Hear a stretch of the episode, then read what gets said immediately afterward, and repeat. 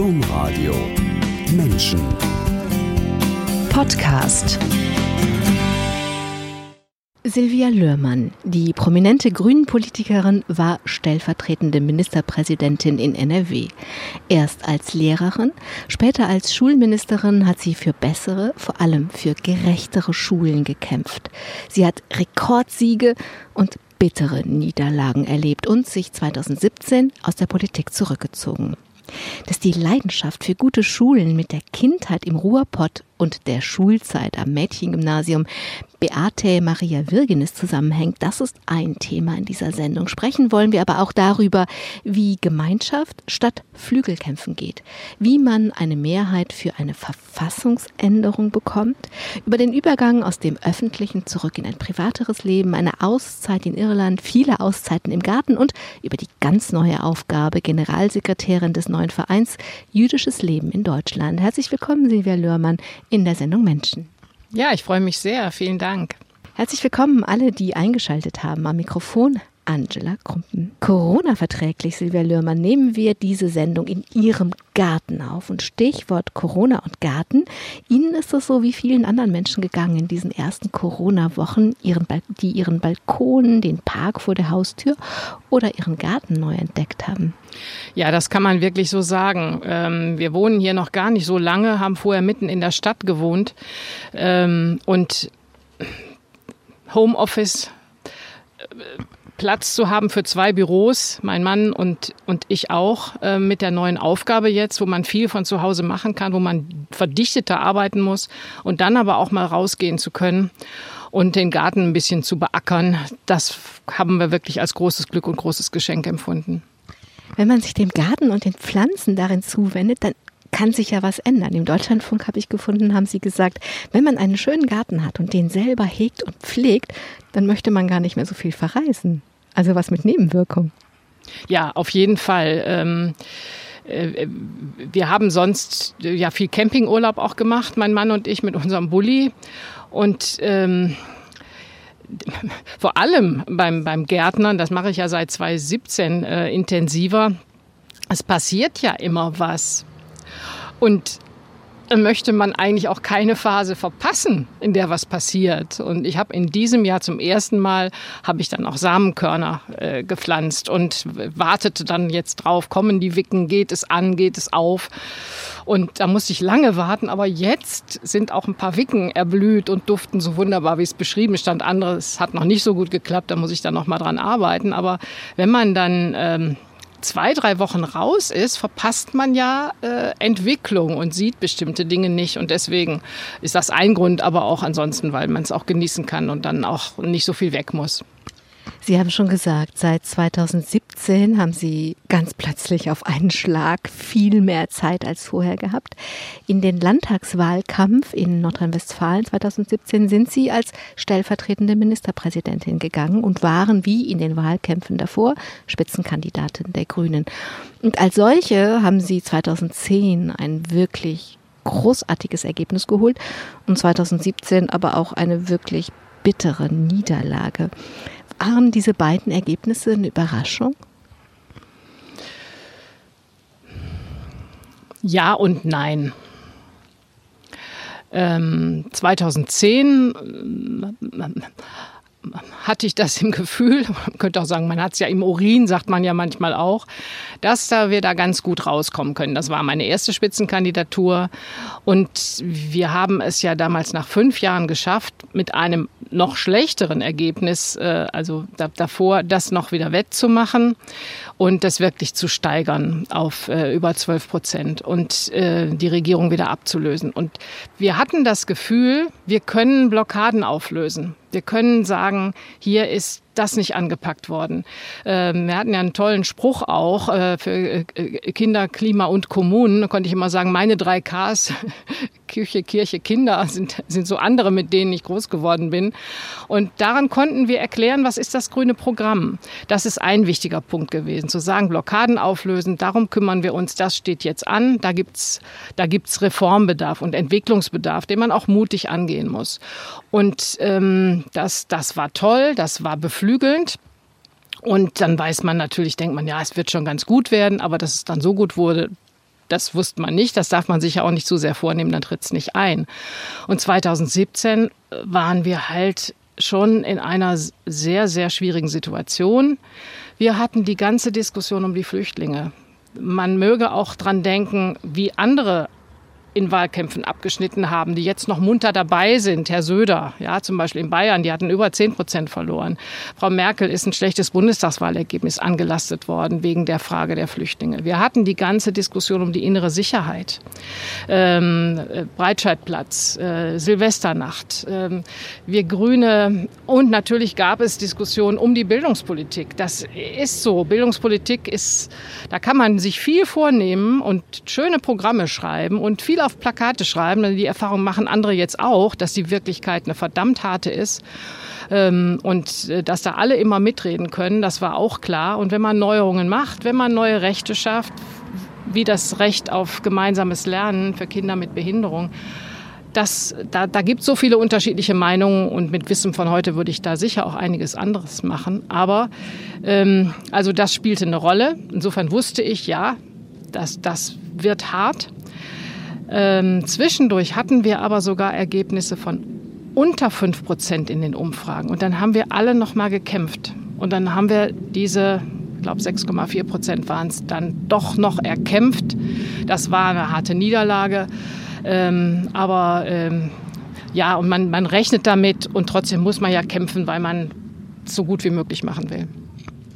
2017 war dann einfach ein tiefer Einschnitt. Also offensichtlich hätte er noch tiefer sein können und die Grünen hätten das Parlament verlassen müssen. Und sie haben dann aber auch wirklich persönlich sofort reagiert und sich komplett zurückgezogen. Und zwar ganz aus dem Landtag. Sie haben ihr Mandat der noch eher jungen Abgeordneten Wiebke Brems gegeben, die selbst ihre Wiederwahl über die Liste knapp verpasst hatte. Und Sie haben das in Interviews erzählt, für Sie war das eine ganz logische Konsequenz.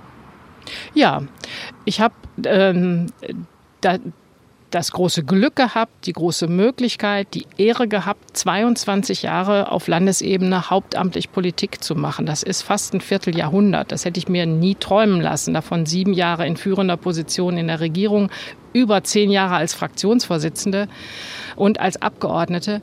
Und ähm, dann zu sagen, ich gehe jetzt nicht, nachdem ich diese Ämter hatte, gehe ich jetzt nicht in den Sportausschuss oder den Kulturausschuss und muss da irgendwo noch mitgezogen werden, sage ich jetzt mal.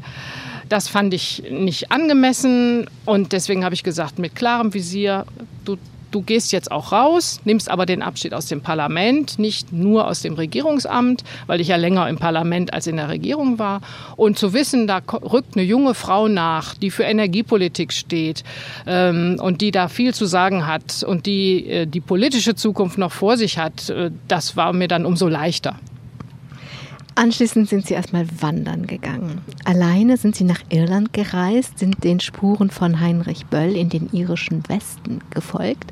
Zeit und Raum, alles nochmal Revue passieren zu lassen und im wörtlichen Sinn den Übergang in eine neue Zeit zu ergehen.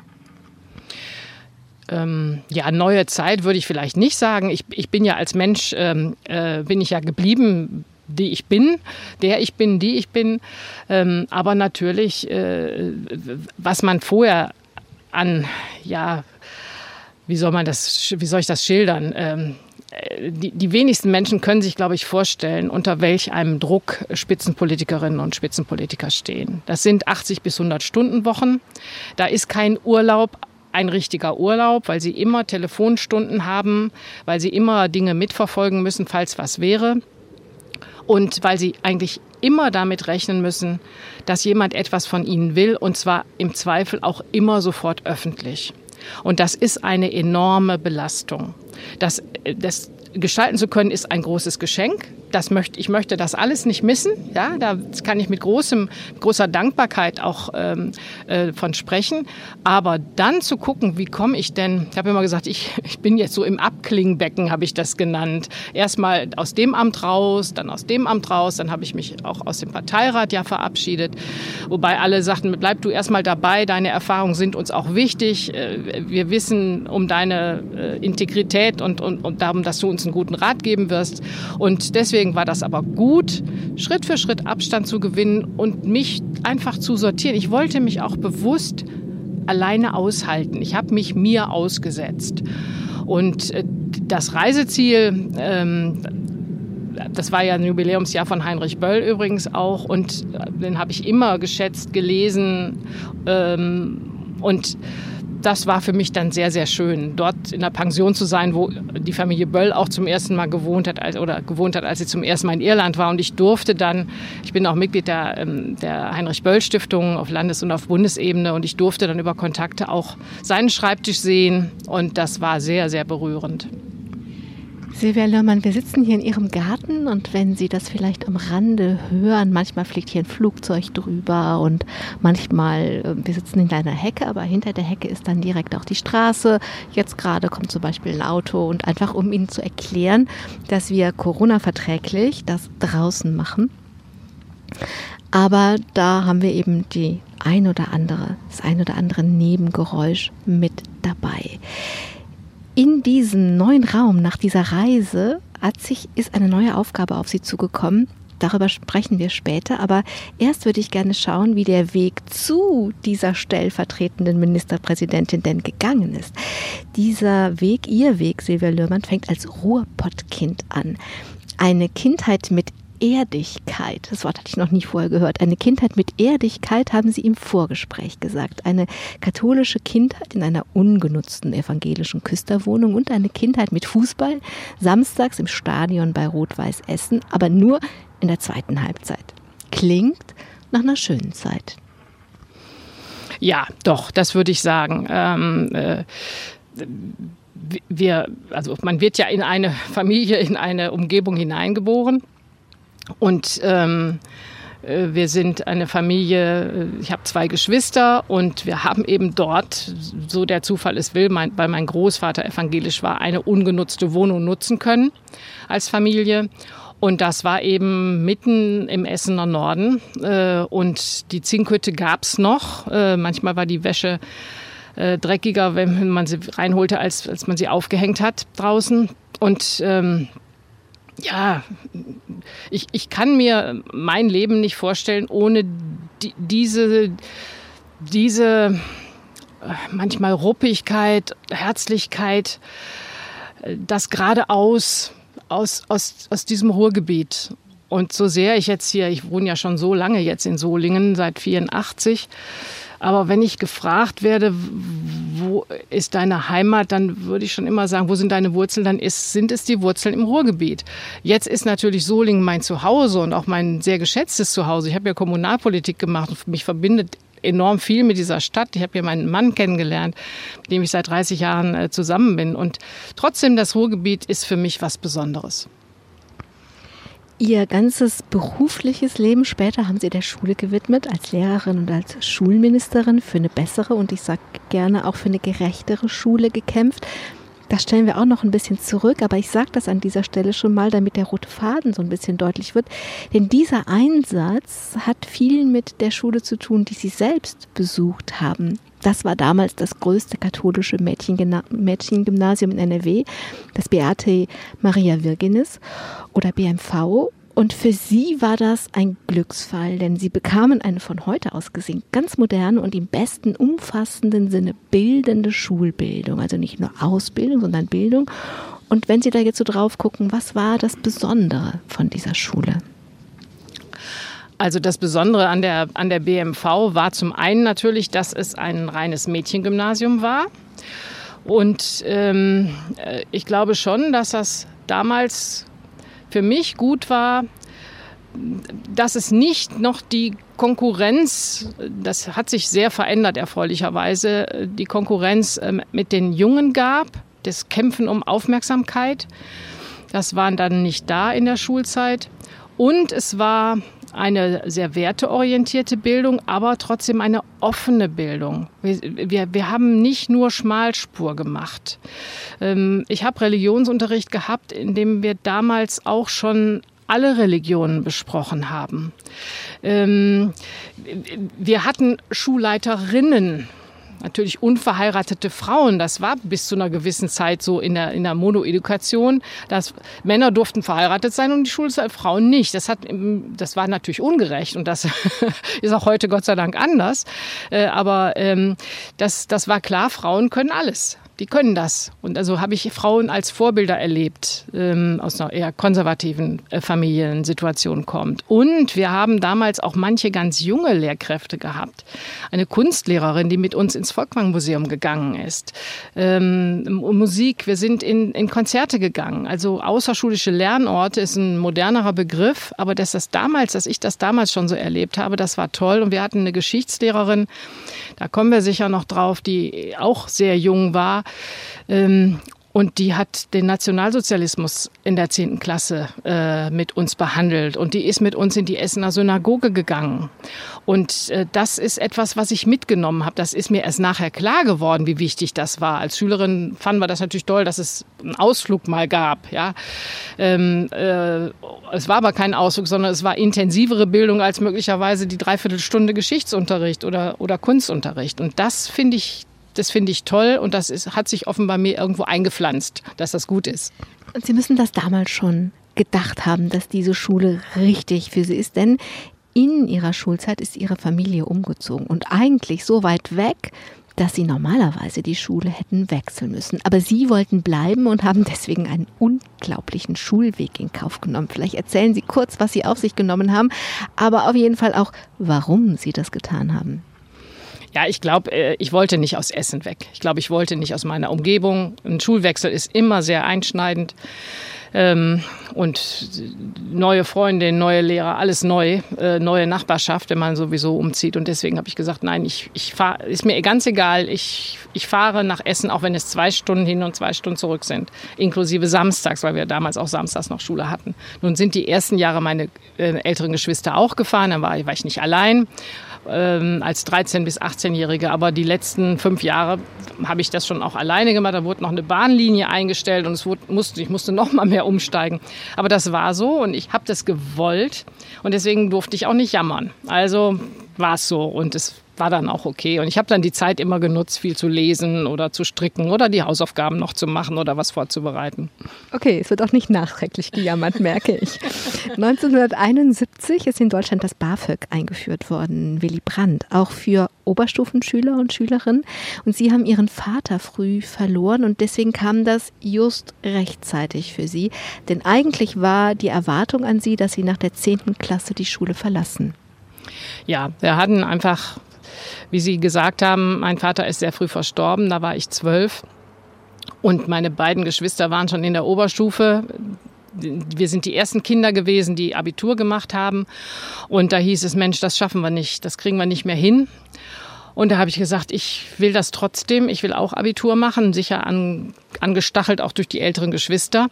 Und ich habe dann gesagt, ich, ich trage das Liboriusblatt aus und den Gong zweimal die Woche oder einmal die Woche und ich beantrage BAföG und wir finanzieren die Fahrkarte vor und das erwirtschafte ich selbst. Ähm, aber ich, ich, wir mussten ja, normalerweise bekommt man laut Gesetz die Fahrkarte zur nächstgelegenen Schule bezahlt. Das wäre in Witten gewesen. Das wäre aber auch ähm, ganz schön kompliziert gewesen, weil die öffentlichen Verkehrsmittel auch da noch nicht so gut waren, wie sie sein sollten. Aber dann habe ich das halt durchgekämpft und äh, dank BAföG ähm, konnten wir konnten wir das dann bewerkstelligen, konnte ich das dann auch äh, leisten. Aber klar war, es, wir sind schon eher ärmer aufgewachsen und ähm, keine großen Reisen oder sonst was, sondern das war dann klar, das Bildungsziel ist das Abitur und das musste geschafft werden und keine Spirenzchen, sondern Ziel erreichen so ungefähr. Sie haben dieses Ziel erreicht. Sie haben Abitur gemacht und Sie sind Lehrerin geworden, vor allem weil Sie später gemerkt haben, dass Sie gut mit Jugendlichen können. Denn zuerst hatten Sie ein ganz anderes Ziel. Sie wollten nach Skandinavien und wollten deswegen Übersetzerin werden. Und Skandinavien wegen einer Reise, Sie haben gerade gesagt, als Familie haben wir keine großen Reisen gemacht, aber Sie sind verreist mit der KJG der katholischen jungen Gemeinde. Und diese Reise ging nach Finnland und hatte offensichtlich alles, was ihr damals 17-jähriges Herz begehrte. Ja, ich, äh, wir sind als Familie, bevor mein Vater gestorben ist, sind wir in Österreich gewesen. Das waren und wir sind an der Ostsee gewesen, äh, aber auch nicht jedes Jahr. Und deswegen war es die erste, wirklich die erste Flugreise. Meine Geschwister sind auch mitgefahren und haben da relativ preiswert mit der KJG, wo wir äh, engagiert waren in der Jugendarbeit als, als Kinder und als Jugendliche. Und ich hatte es mir noch verdient, weil ich in den Osterferien, glaube ich, irgendwo Kindermädchen gewesen bin. Äh, und da habe ich mir 500 Mark verdient. Und die konnte ich dann, sonst hätte ich diese Reise auch nicht machen können. Und ja, die, die nordischen Länder, die haben mich sofort fasziniert.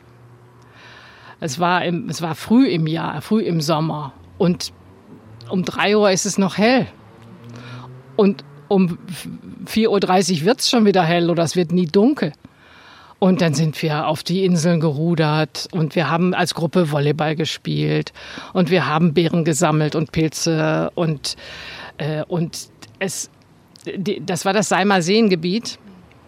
Und Sie wissen nicht, sind wir jetzt auf einer Insel oder sind wir auf dem Festland oder wo sind wir gerade? Die, die Wasserfläche ist ja so viel, äh, wie es, wie es äh, Waldfläche gibt. Die Bebauung ist minimalst. Also das war ein sehr uriger Urlaub und es waren, waren 14 Tage und das, das war einfach, das, das, das war meins, das habe ich irgendwie gefühlt. Und deswegen habe ich gedacht, da willst du hin, da willst du leben. Daraus ist dann nichts geworden, ist auch okay. Aber das war schon sehr besonders. Dann gab es den Plan, Sprachen zu studieren, Übersetzerin zu werden. Finnisch dann lieber doch nicht, aber Schwedisch. Und ähm, das haben sie dann kombiniert mit Deutsch und Englisch und haben dann aber im Rahmen ihres Studiums ein Praktikum in der Schule gemacht und dann ihren Berufswunsch geändert. Genau. Ähm, ich wollte, wie gesagt, irgendwas mit Sprachen, das war klar. Ähm, und es gab aber mehr Studienplätze im Rahmen der Lehramtsstudiengänge, als es die für reine Magisterstudiengänge gab. Und äh, wir mussten natürlich pädagogische Angebote auch wahrnehmen, obwohl es da gar nicht, nicht so viele gab. Dadurch habe ich Philosophie studiert, äh, ein bisschen, um das zu kompensieren und habe auch ähm, die großen Philosophen studiert, wovon ich nach wie vor auch zehre ähm, und was ich sehr, sehr, was, was mir sehr, sehr gut gefällt. Und ähm, ja, dann mussten wir aber das Praktikum machen. Ich glaube, nach dem vierten Semester und dann war ich in einem Gymnasium und irgendwie hat das gefunkt zwischen mir und den jungen Leuten. Und da habe ich gedacht, ach, das ist ja vielleicht doch was für dich und das gefällt dir ja doch. Und dann habe ich das, glaube ich, noch, musste dann noch mal was ergänzt werden oder es gab noch mal Praxis, ähm, kurze Praxisphasen, sodass ich dann danach doch sehr gerne ins Referendariat wollte und äh, Lehrerin werden wollte. Wer damals auf Lehramt studierte, bekam immer den guten Rat, Stadtpläne zu studieren, auch damit man später wenigstens als Taxifahrer oder Fahrerin sein Geld verdienen konnte. Es gab damals einfach keine freien Stellen in den Schulen. Sie haben aber sofort eine Stelle als Lehrerin gefunden in Solingen, wo wir jetzt sind, an einer Gesamtschule. Der Schulleiter war aber, als Sie da aufkreuzten, nicht wirklich wahnsinnig erfreut über Ihr Erscheinen. Warum nicht? Ja, das äh, muss ich dazu sagen. Ich hoffe, er hört das nicht, der Herr Müller, der wirklich gute Herr Müller. Wir haben ganz, ganz viele Jahre sehr gut zusammengearbeitet und sind uns herzlich, wirklich herzlich verbunden. Aber er wollte gerne 50-50 im Kollegium haben. Und offensichtlich gab es schon mehr Frauen im Kollegium als Männer. Und als ich da anrief und sage, Herr Müller, ich bin jetzt Ihre neue Lehrerin und ich fange dann und dann an, sagt der, oh, mir war, doch, mir war aber doch ein Mann versprochen und das habe ich natürlich erstmal sehr komisch gefunden. Wir haben dann aber einen Kennenlerntermin gesagt, dann hat er das auch sofort gerade gerückt, dass das um Himmels Willen nichts mit mir zu tun hätte, sondern nur mit seinem Ziel, ähm, möglichst, äh, also die Gesamtschule hat immer Paare gebildet für die Klassenleitung und so. Also insofern ein nach, nachvollziehbarer Wunsch. Und es ist nie zwischen uns geblieben als Problem. Es hatte insofern aber mit der Geschichte zu tun, weil es ja um eine Gesamtschule ging und jede Menge männliche Kollegen, obwohl der Stellenmarkt so eng war, vor ihnen abgesagt hatten.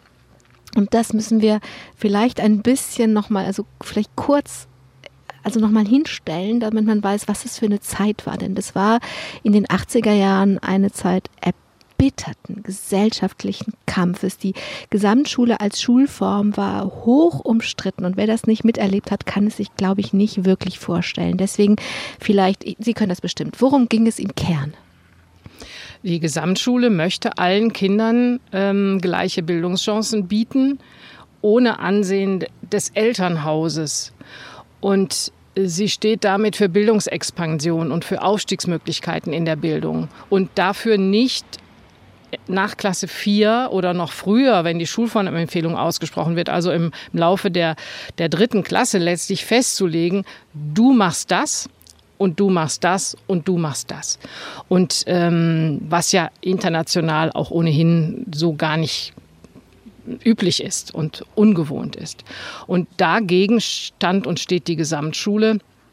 Und während Gesamtschulen heute, zumindest in Nordrhein-Westfalen, ja gleichberechtigt akzeptiert sind, ähm, war das damals überhaupt noch nicht. Es ist dann diffamiert worden als Einheitsschule, ähm, als Gleichmacherei, als würden alle Kinder Abitur bekommen. Und diese Muster, die ziehen sich zum Teil wirklich bis heute noch durch, äh, weil, weil offenbar gedacht wird, jeder macht da Abitur. Nein, das macht nicht jeder Abitur an einer Gesamtschule, aber es macht auch nicht jeder an einem Gymnasium Abitur. Auch da gehen Kinder nach der zehnten Klasse ab. Und ähm, deswegen, äh, wie Sie richtig sagen, das, das, das kann man sich heute nicht mehr vorstellen. Es gibt immer noch Kämpfe, es gibt immer noch Auseinandersetzungen, aber mit dem Schulkonsens, mit dem Schulfrieden haben wir da doch äh, ganz gute Wege gefunden, deutlich zu machen, der Elternwille entscheidet, das Potenzial der Kinder entscheidet über den Bildungsweg und nicht das Portemonnaie der Eltern, nicht die Herkunft. Sie haben damals mit Ihrer 5b angefangen. Sie wollten nicht, Sie wollten eine kleine Klasse von Anfang an und haben dann mit dieser Klasse und diesen Kindern auch die Schule aufgebaut. Also ja, die Schule war äh, in Jahrgang drei, als ich anfing und die, es war keine kleine Klasse, sondern sogar eine relativ große. Aber Sie meinen mit den, mit der, mit der, mit der, mit dem ersten Jahrgang sozusagen. Genau. Mit, dem, äh, mit der, also als sie, mit dem Einstieg der, der Kinder in, in, ähm, äh, in ihre Biografie auf dieser Schule. Genau. Das war meine 5b die ich bis zur 10b äh, natürlich begleitet habe als Klassenlehrerin und als Englisch- und Deutschlehrerin. Und die 5a war die Parallelklasse, da habe ich auch die Fächer gehabt. Das war, ist sehr gut. Und manche dieser Kinder und Jugendlichen dann habe ich wirklich bis zum Abitur begleitet, weil ich dann noch Beratungslehrerin in der Oberstufe war. Und ähm, wenn, also wenn ich heute Kinder oder Jugendliche, Jung, äh, Menschen, Menschen, die sind heute über 40, wenn ich die treffe, wir begrüßen uns herzlich und die wissen, dass ich mir große Mühe gegeben habe, ihnen gerecht zu werden. Und ähm, da, da habe ich wirklich, ich habe wirklich ähm, sehr berührende Erfahrungen machen dürfen auch als Lehrerin. Auf sowas werden sie ja nicht vorbereitet. Aber wenn ihnen dann junger Mann sagt, Frau Lörmann, ich habe jetzt das Abi geschafft und meine Mutter ist aus dem Obdach gekommen raus. Und das haben wir gemeinsam geschafft. Eine Familie, wo man, wenn man früher drauf geguckt hat, eine alleinerziehende Frau, die es schwer gehabt hat, aus armen Verhältnissen, die dann so stolz ist auf ihren Sohn ähm, und die daneben sich was vornimmt für sich und auch was schafft. Dann, dann ist das ein Geschenk, dabei sein zu können, das begleiten zu können und da, da dazu beitragen zu können, indem man Kindern und Jugendlichen etwas zutraut. Parallel dazu haben Sie auch angefangen, Politik zu machen. Sie waren sowieso ein politischer Mensch. Sie haben 1977 zum Beispiel Ströbel erlebt. Es gab damals die Anti-AKW-Bewegung. Sie haben am eigenen Leib erfahren, welchen Unterschied das von Willy Brandt eingeführte BAföG gemacht hat. Also von den Themen her hätte es ja vielleicht auch die Sozialdemokratie als politische Heimat werden können. Warum wurden es dann die im Januar 1980 gegründeten Grünen? Von der Herkunft her hätte es wahrscheinlich eher die CDU werden können. ähm, weil wir eben, es ist keine Arbeiterfamilie gewesen, äh, sondern eben, mein Vater war kaufmännischer Angestellter, meine Mutter war technische Zeichnerin, obwohl sie dann ja Familienfrau war. Aber ich habe an, an, und Christian Schröbele war da als Anwalt, habe ich ihn erlebt für die RAF und da gab es ja die Grünen noch nicht. Aber ich habe dann Petra Kelly erlebt äh, in Diskussionen im Fernsehen. Und ich war von Petra Kelly sofort fasziniert. Mich hat immer umgetrieben auch die Frage äh, Gerechtigkeit nicht nur im Bildungssystem, sondern die Gerechtigkeit zwischen Männern und Frauen und, und Jungen und Mädchen. Und dass da in diese doch äh, sehr, sehr, sehr männerorientierte Politikwelt ähm, mit den Anzügen und den gesetzten Herrschaften. Und da kam diese junge, zarte Frau und hat gesagt, wir gehen, uns geht uns nicht um Programme, es geht uns nicht um Personen, es geht uns um Programme. Wir wollen was verändern, die die Bürgerinitiativbewegung, das war, das, das hat, das hat mich fasziniert und deswegen wusste ich, oh, das ist deins. Du brauchst dich jetzt nicht zwischen SPD und CDU entscheiden, sondern du kannst einfach bei was Neuem mitmachen. 1989 sind Sie Spitzenkandidatin der Grünen zur Kommunalwahl in Solingen geworden. 85 sind Sie eingetreten, 89 waren Sie dann da Spitzenkandidatin. Und ich habe mich gefragt, woher kam das, dass Sie auf kommunaler Ebene Politik machen wollten? Ich wollte erst mein, mein äh, das Studium war schon beendet. Ich wollte dann die Referendarzeit beenden und ich musste auf eigenen Beinen stehen. Das war ganz klar. Ähm, und deswegen auch da nichts, was davon abgelenkt hat, äh, aus, aus, aus, aus existenzieller, nicht materielle, das war nicht der Punkt, sondern aus existenzieller äh, Not heraus und oder Situation heraus, besser gesagt. Und ähm, dann war aber klar, wo ich dann sesshaft werde, da trete ich dann auch ein. Da will ich dann auch was auch immer mitmachen. Und das war die Zeit, in der die Grünen in Nordrhein-Westfalen auch erstmals in die Kommunalparlamente kamen. Und deswegen war das naheliegend, hier in Solingen bei den Grünen vorbeizugucken. Und äh, das war damals so, es gab auf einmal Positionen, die besetzt werden mussten und dann wurde was frei. Und dann hieß es, ach Silvia, du bist ja neu, du bist äh, jung, bist nicht auf, weder auf den Kopf noch auf den Mund gefallen. Und dann äh, können wir dich doch ganz gut brauchen. Und dann war mein erstes kommunales Amt sachkundige Einwohnerin im Ausschuss für Öffentlichkeitsarbeit und Frauen- und Gleichstellungsfragen. Und das war sozusagen der Beginn meiner frauenpolitischen Arbeit dann als Ehrenamt in der Kommune. Und das hat mir Spaß gemacht. Kommunalpolitik zu machen äh, ist natürlich anstrengend und ist ehrenamtlich, aber es macht auch viel Freude, weil es so unmittelbar ist. Sie sehen so unmittelbar. Ja, wenn Sie eine Verkehrsberuhigung, ich würde hier gerne ein bisschen Verkehrsberuhigung durchsetzen. Ähm, oder auch an anderen Orten. Ich musste ja immer aufpassen, was ich hier sage. Dann hieß es immer, das macht man jetzt wegen der stellvertretenden Ministerpräsidentin. Sowas darf ja, äh, das ist nie so gewesen und es darf auch nicht so sein. Ähm, aber äh, das Solinger Frauenhaus, eine Beratungsstelle äh, gegen sexualisierte Gewalt an Frauen, die Schulpolitik in Solingen ähm, habe ich mitgestaltet. Und das sind Dinge, die schaffen sie und sie merken dann, sie sehen es unmittelbarer und schneller. Und ähm, das ist schön. Wir sind mitten im NRW-Kommunalwahlkampf jetzt gerade. Und wenn Sie jetzt so, Sie haben auf so vielen Feldern Politik gemacht, in so unterschiedlichen Ligen, wenn Sie die Kommunalpolitik anschauen, was braucht es, um gute Kommunalpolitik zu machen? Es braucht Leidenschaft natürlich für die Sache, die brauchen Sie äh, für, für jede Aufgabe, die Sie wahrnehmen, ob, ob in einem Verein, ob in, in, in der Beruf, im Beruf, ähm, in der Familie, aber eben auch in der, in der Kommunalpolitik. Und ja, sie brauchen einen Blick für das Wesentliche, was hier jetzt gerade los ist. Ähm, und dann brauchen sie Hartnäckigkeit für die Umsetzung. Ähm, sie müssen gucken, wie schaffen wir Mehrheiten. Sie können die beste Idee haben, wenn sie keine Mehrheit haben. Und manchmal ist die Zeit auch noch nicht reif für etwas.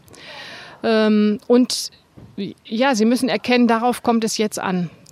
Manchmal sind die Themen richtig und immer schon wahr, aber trotzdem sind sie dann noch nicht richtig. Also Kampagne der Grünen, als sie aus dem Bundestag geflogen sind, alle reden von der Einheit, wir reden vom Wetter. War, war sicher auch richtig, aber es traf nicht. Heute reden alle über Klimaschutz. Ja. So, und ähm, ich sage mal so, in der Solinger Kommunalpolitik, ich habe die Schulpolitik erwähnt, wir haben viel Frauenpolitik, Gewalt gegen Frauen, gegen Kinder umgesetzt, aber die für mich bezeichnendste Phase war die Phase nach dem Brandanschlag in Solingen äh, 1993, als auf das Haus der Familie Gensch äh, äh, der Brandanschlag verübt wurde, Rassismus. Äh, das war damals 500 Meter Hörweite entfernt äh, und da mitwirken zu können, die Familie zu begleiten, was für Soling zu schaffen, um deutlich zu machen, hier gibt es Rechtsradikalismus, aber wir haben auch gute Strukturen und die aufzubauen und das mit zu begleiten. Das, das ist dann besonders und auch dafür so etwas kann man ja auch nur dankbar sein, dass man dann seine Fähigkeiten da einbringen kann und dazu mit beitragen kann, dass sich Dinge verändern, dass sie sich zum Besseren verändern. 1995 hat sich ihr Leben nochmal bisschen neu sortiert, Silvia Lörmann. Sie sind in den Landtag eingezogen und haben damit ja Politik zu Ihrem Beruf gemacht. Warum wollten Sie das an der Stelle? Geplant war das eigentlich nicht. Das war der Platz 25. Äh, und das war eigentlich ein Platz, von dem man gar nicht dachte, dass, dass ich in den Landtag kommen würde. Äh, ja, man wählt ja die, die Listen länger durch. Und insofern war das damals auch schon ein super Wahlergebnis, was Bärbel Höhn und Michael Vesper damals erkämpft hatten. Und ähm, dann ging es ja auch in die Regierung. Und natürlich, ich bin nachgerückt für Bärbel Höhn, die ihr Mandat abgegeben hat, wie ich das hinterher auch gemacht habe, wenn man in die Regierung geht, um mehr Leute beteiligen zu können. So, und deswegen ähm, war das natürlich klar, dass ich das Mandat dann nehme und annehme.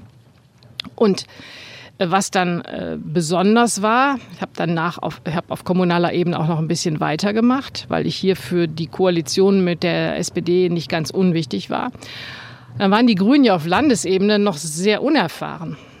Und dann bin ich sofort in den Koalitionsausschuss gekommen, nachdem der Vertrag ausgehandelt war, weil ich eine der wenigen war, die auf kommunaler Ebene schon Koalitionserfahrung hatten. Und insofern bin ich seit Herbst 95 wirklich dann bis 2017 im Koalitionsausschuss auch gewesen und habe sozusagen die verschiedenen Ministerpräsidenten miterlebt und die Kämpfe um die Mehrheiten und, und, und miterlebt. Und ähm, das war auch wirklich, also das war auch wirklich irre, was, was ich da alles so erlebt habe. Das kann ich mir, kann man, wenn, glaube ich, nur ahnen. Aber ich sehe Ihre Augen, da ist viel drin.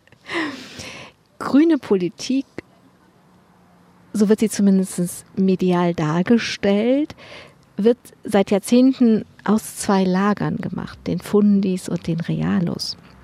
Sie halten so gar nichts von diesen Lagern und den damit verbundenen Flügelkämpfen noch viel weniger. Oder von den Flügelkämpfen sie von den Lagern, das weiß ich gar nicht. Ihr Bild ist eigentlich, wir machen gemeinsam grüne Politik. Das klingt ja sehr logisch und auch einfach, weil es so überzeugend ist, aber es ist natürlich im Alltag, im Real Life überhaupt nicht. Ja, natürlich gibt, muss es. Äh, insofern bin ich auch gar nicht gegen Flügel, aber ich bin gegen erbitterte Flügelkämpfe, weil es natürlich richtig ist, dass es in einer Partei äh, unterschiedliche ja, es gibt unterschiedliche Haltungen, äh, es gibt unterschiedliche Prioritätensetzungen und, und, und. Ähm, und da haben die Grünen wirklich einen sehr lehrreichen, teils auch dornenreichen Weg äh, hinter sich, kann ich heute sagen, weil die Flügelkämpfe ja erfreulicherweise der Vergangenheit angehören. Und unser neues Duo, ähm, finde ich, setzt da auch ganz starke Zeichen und, und, und macht es gut. Und ich, ich, ich habe den Grundsatz gepflegt, ich war auch eher einem Flügel verortet. Aber ich, als ich alleinige Fraktionsvorsitzende geworden bin, ähm, 2000, in der Fraktion, in der Landtagsfraktion. Da habe ich gesagt, ich bin Fraktionsvorsitzende für alle. Auch wenn du dich mehr den Realos zugehörig fühlst und du dich mehr den Linken. Ich will für euch alle die Fraktionsvorsitzende sein. Und ich will, dass wir alle eine Wertschätzung gegen uns uns gegenüber haben. Und äh, ich habe mich auch nie beteiligt an irgendwelchen Hintergrundgesprächen, in denen dann man denkt, wenn ich über einen schlecht rede, es mir selber zugutekommt, ähm, sondern was über einen Grünen schlecht in der Zeitung steht, schadet allen Grünen. Und ähm, da, dafür habe ich sehr gekämpft und ich glaube auch, dass diese Zeit zwischen 2000, äh, 2000 und 2010 äh, trotz auch da einer Niederlage ähm, mit, mit sieben Prozent äh, ähm, ich glaube, dass das eine gute Zeit war. Wir waren dann eine ganz kleine Gruppe. Wir waren nur elf äh, zwischen 2000 und äh, äh zwischen 2005 und 2010 und dass wir es trotzdem geschafft haben, dann 2010 dieses super Ergebnis äh, zu, zu erringen gemeinsam. Das war gut und das hat, glaube ich, auch ein bisschen mit dieser Haltung zu tun. Ich habe es, glaube ich, ein bisschen geschafft, den Laden, wie man so sagt, äh, zusammenzuhalten und zusammenzubringen und möglichst jedem gerecht zu werden. Ähm, natürlich können nicht alle immer in der ersten Reihe stehen und alle die Reden halten, aber für ein gutes Orchester, habe ich immer gesagt, das war immer mein Bild, für ein gutes Orchester ähm, braucht es natürlich den Dirigenten, es braucht die erste Geige, es braucht den Kapellmeister, aber es braucht auch die Pauke und es braucht aber auch eine von fünf Geigen und manche und die, die Instrumente stimmen, die gehören auch dazu. Also da gehört so viel dazu und jedes kleinste Element ist genauso wichtig wie das Element, was vielleicht mehr im Rampenlicht steht. Und das annehmen zu können und damit umgehen zu können, das ist, glaube ich, ganz, ganz wichtig. Ich überlege gerade, wer die Pauke war. mehrere. Es gab mehrere Pauken. Es gab mehrere Pauken. Sie haben schon gesagt, das ist ein Leben mit 80, 90, 100 Stunden die Woche als Berufspolitikerin. Und ähm, mal abgesehen von der Belastung, auch in dieser dauernd sich öffentlich, schnell öffentlich äußern zu müssen, ist es ja auch eins, in dem man viel oder in dem sie viel angegriffen worden sind. Und ich weiß nicht, gerade wenn sie selber so gucken, dass sie nicht über andere, dass sie Dinge nicht nach außen tragen und dass sie nicht über andere reden. Ich habe einen Satz von Christian Lindner noch mitgebracht, der hat ähm, gesagt, ihre Schulpolitik ihre Schulpolitik sei wie ein Blick in den Altglascontainer, nichts als grüne Scherben. Das ist äh, schon beim Lesen tut es weh. Ähm, das müssen Sie da erstmal aushalten. Ja, das halten Sie nur aus, wenn Sie sich erstens vergegenwärtigen, von wem das kommt. Und da mache ich bewusst mal ein Ausrufungszeichen. Und wenn Sie sich zweitens klar machen, dass es nicht Ihnen als Person gilt, sondern dem Amt oder der Aufgabe oder der konkurrierenden Situation.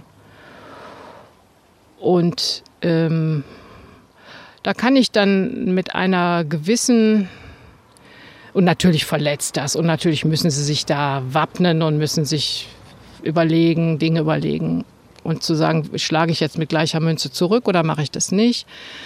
Hm, aber natürlich ähm, gilt auch da der Grundsatz, Wer zuletzt lacht, lacht am besten. Und dann gucken wir doch mal, wie das jetzt aussieht, wenn jemand geradlinig und verantwortungsbewusst mit Situationen umgeht. Und dann stellen sich Gerechtigkeiten vielleicht dann erst her, wenn man damit gar nicht mehr rechnet.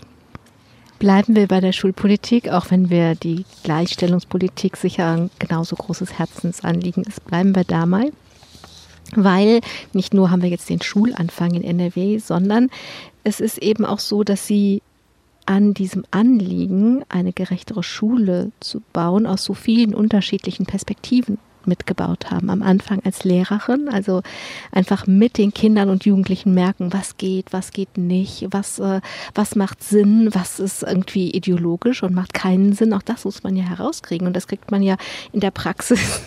Eigentlich kriegt man das ja da ganz gut mit, was geht und was, was nicht geht aber als Schulministerin ja auch. Sie waren auch in der Kultusministerkonferenz natürlich auch die Vorsitzende eine Weile. In der Zeit ähm, war mir auch wichtig. Äh, das war, ich war die erste Grüne, die dieses Amt ausgeübt hat. Auch da ein bisschen diese Lager, SPD, CDU, ähm, eher unideologisch daran zu gehen und vielleicht auch dafür zu werben, dass man gemeinsam was gut hinbekommt. Und das ist beim Thema Erinnerungskultur, habe ich ja Empfehlungen mit erarbeitet, ähm, ist das, wie ich finde, sehr, sehr gut gelungen. Und ähm, das hat mir auch große Freude gemacht, ja.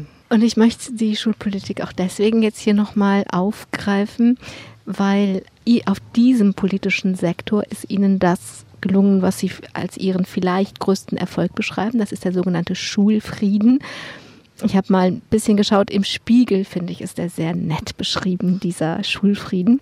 Da steht dann, es ist eine heitere Runde, die da im Düsseldorfer Landtag zusammengekommen ist. Ministerpräsidentin Hannelore Kraft von der SPD, der CDU-Landesvorsitzende Norbert Röttgen, sein Fraktionschef Karl-Josef Laumann und die grüne Schulministerin Silvia Löhrmann. Eine ganz große Koalition, die nun so gelöst wirkt wie ein Haufen Abiturienten nach der Abschlussprüfung. Motto, das Leben ist schön.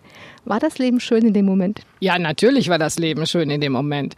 Äh, wir haben intensivst, wirklich intensivst äh, gesprochen. Ähm, es war, glaube ich, allen klar, es gibt hier keinen Sieg, keine Niederlage, ähm, sondern es war ein respektvolles Verhandeln. Und es gab aber ein großes Ziel. Es gab nämlich das Ziel, aus ideologischen Gräben rauszukommen was 40 Jahre lang erbittertste Kämpfe in Nordrhein-Westfalen, das kann man sich heute kaum noch vorstellen, in Hessen vergleichbar. Und es gab daneben ja diese kommunale Bewegung von unten und den veränderten Elternwillen. Und die CDU hat gemerkt, während sie das im Wahlkampf noch hochgehalten hat, ähm, dass unter Rüttgers, äh, äh, nein, nein, nein, da darf nichts zusammengelegt werden vor Ort, das geht nicht, weil Herr Rüttgers, glaube ich, zu Recht geahnt hat, wenn ich das einmal zulasse, kriege ich den, den Pfropfen nicht mehr in die Flasche. Äh, und ich wollte, dass es eine Ermöglichungsstrategie gibt, dass es erlaubt wird, dass die Kommunen das tun. Die Schulpolitik wird auf kommunaler Ebene ausgestaltet im gesetzlichen Landesrahmen. Und das konnte nicht so bleiben. Und Herr Laumann hat den schönen Satz gesagt, man kann nicht auf Dauer gegen seine Kommunen Politik machen. Und es waren CDU-Bürgermeister aus dem Münsterland, die ja angeklopft haben und was verändern wollten. Und das hat die CDU verhindern wollen. Und das haben Herr Röttgen und Herr Laumann und Herr Kaiser müssen wir auch noch nennen. Die haben das erkannt und haben das dann, sind mit uns den Weg gegangen. Und die Unterstellung war, die SPD, aber auch wir würden eine Einheitsschule machen wollen. Alles sollte äh, Einheitsschule werden, was nie unser Ziel war. Ähm, und deswegen haben wir uns gut geeinigt und haben intensivst äh, verhandelt und wir haben dicht gehalten und dann war das so eine heitere, gelöste Runde, wie, wie der Spiegel das da beschreibt. Für diesen Schulfrieden brauchten Sie eine Verfassungsänderung. Es musste eine Dreiviertelmehrheit im Landtag hergestellt werden.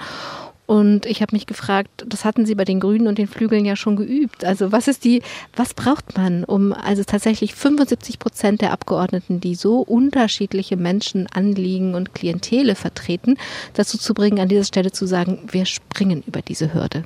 Ja, der Hintergrund war äh, die die Blockadesituation, die ich gerade beschrieben habe, weil etwas nicht ging. Und was ja die besondere Situation zwischen 2010 und 2012 war, wir hatten ja eine Minderheitsregierung. Uns fehlte ja eine Stimme zur Mehrheit. Und äh, deswegen mussten wir, mir hat das sowieso gelegen, die große Mehrheiten zu suchen breit getragene. Gerade für die Schulpolitik ist das so gut, wenn es breit getragene ähm, Grundlagen gibt.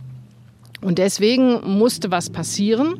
Und um diese Schulentwicklung abzusichern, ähm, wäre es und weitergehen zu ermöglichen, wäre es hinderlich gewesen, wenn es so geblieben wäre, dass die Hauptschule als einzige Schulform in der Verfassung gestanden hätte.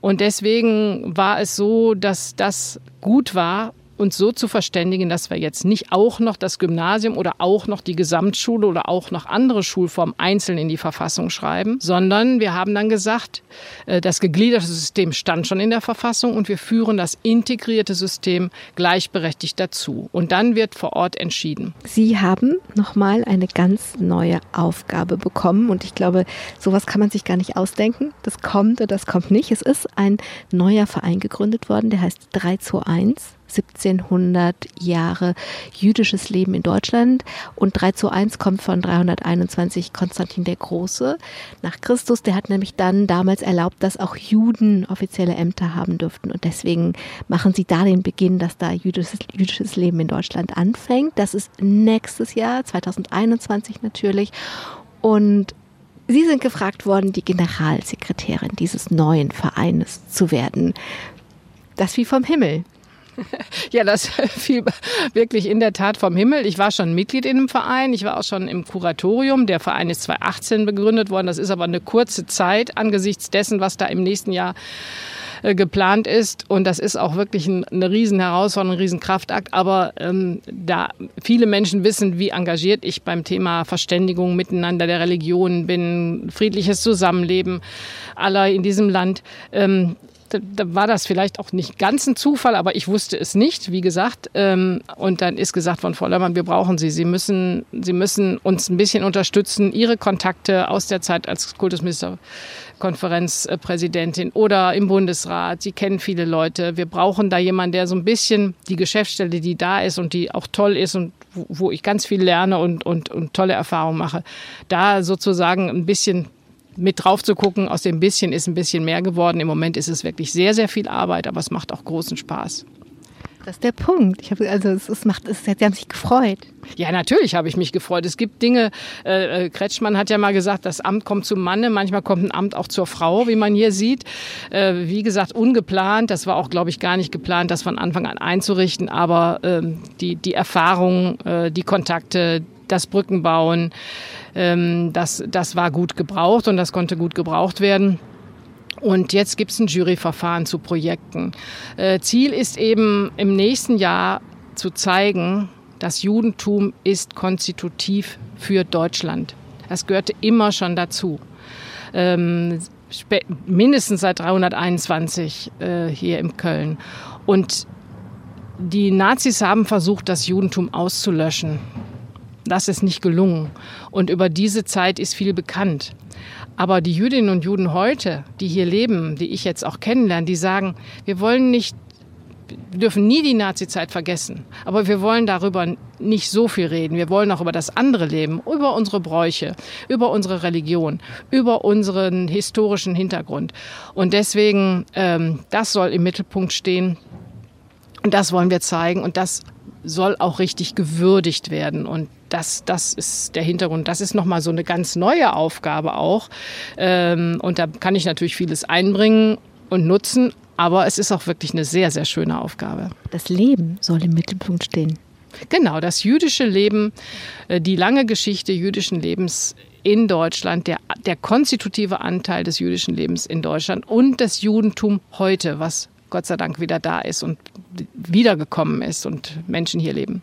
Und hoffentlich auch da bleibt, denn das ist dann jetzt die letzte Frage, die ich Ihnen noch stellen möchte. So eine Aufgabe ist ja immer in einem gesellschaftlichen Kontext findet die statt und es ist nicht irgendwie, dass man jetzt über jüdisches Leben spricht. A, gibt es viele jüdische Menschen, die sagen, ich weiß nicht, ob ich in Deutschland bleiben kann, was ja unfasslich ist nach der Geschichte, die hier in Deutschland passiert ist. Und B ist der, der Kontext, in dem es stattfindet, so, ich würde mal sagen, so wie so ein, so ein, so ein Schwelbrand, der da gerade passiert und wo man immer nicht weiß, welcher Funke bringt es zum Aufflackern. Sie haben eben schon gesagt, hier in Solingen ist die Familie Gensch angegriffen worden. Ähm, und ich versuche alles, um egal auf welcher Ebene, ob es in meiner Partei die Flügelkämpfe sind oder ob es, wenn es um sowas Grundlegendes wie Schule geht, alle Parteien im Landtag sind. Ich versuche die Menschen zusammenzuholen und das, was passiert in diesem Schwelbrand ist, dass die Menschen sich in immer erbittertere und größer werdende Lager zurückziehen. Es hat angefangen mit der Haltung zu den äh, Menschen, die sich nach hier geflüchtet haben verstärkt sich im Moment durch Klima, durch Greta Thunberg, durch Corona. Also es geht immer schneller, ist mein Eindruck. Und wenn Sie diese Aufgabe für nächstes Jahr übernommen haben, verbinden Sie das mit diesem gesellschaftlichen Kontext, in dem die Aufgabe stattfindet? Ja, grundsätzlich lässt sich ein gesellschaftlicher Kontext ja nie, äh, nie ausblenden. Aber hier äh, ist das Besondere, dass, es, dass die Gründung des Vereins, äh, dass es dass es da den Hintergrund gab, wir wollen dieses jüdische Leben zeigen.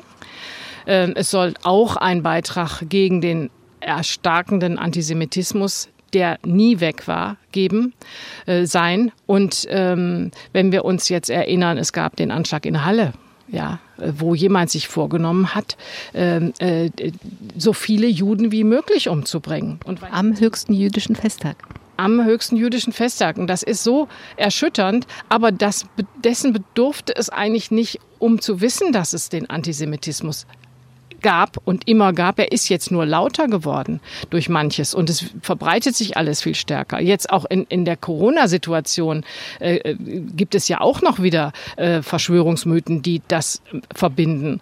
Und da deutlich zu machen, Moment mal, das ist nichts Fremdes, das kriegt man hier nicht weg, sondern das gehört dazu. Und äh, die, diese, diese starke Aussage unseres Grundgesetzes, die Würde des Menschen ist unantastbar.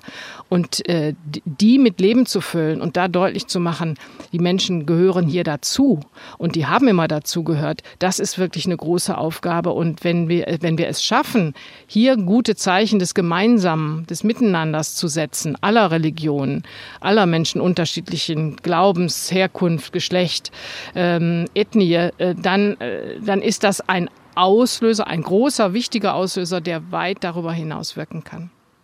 Silvia Lührmann, ich danke Ihnen für Ihre Zeit. Ich danke Ihnen für diesen Ausblick in das, was passieren soll und für den Appell, dass wir die Dinge gemeinsam machen. Danke Ihnen. Ich danke allen, die zugehört haben und dem ist eigentlich nichts hinzuzufügen in einer Welt, die sich spaltet, dass wir darauf achten. Und das kann ja jede und jeder von uns machen, dass wir die Dinge nur gemeinsam schaffen. Am Mikrofon war Angela Krumpen. Machen Sie es gut.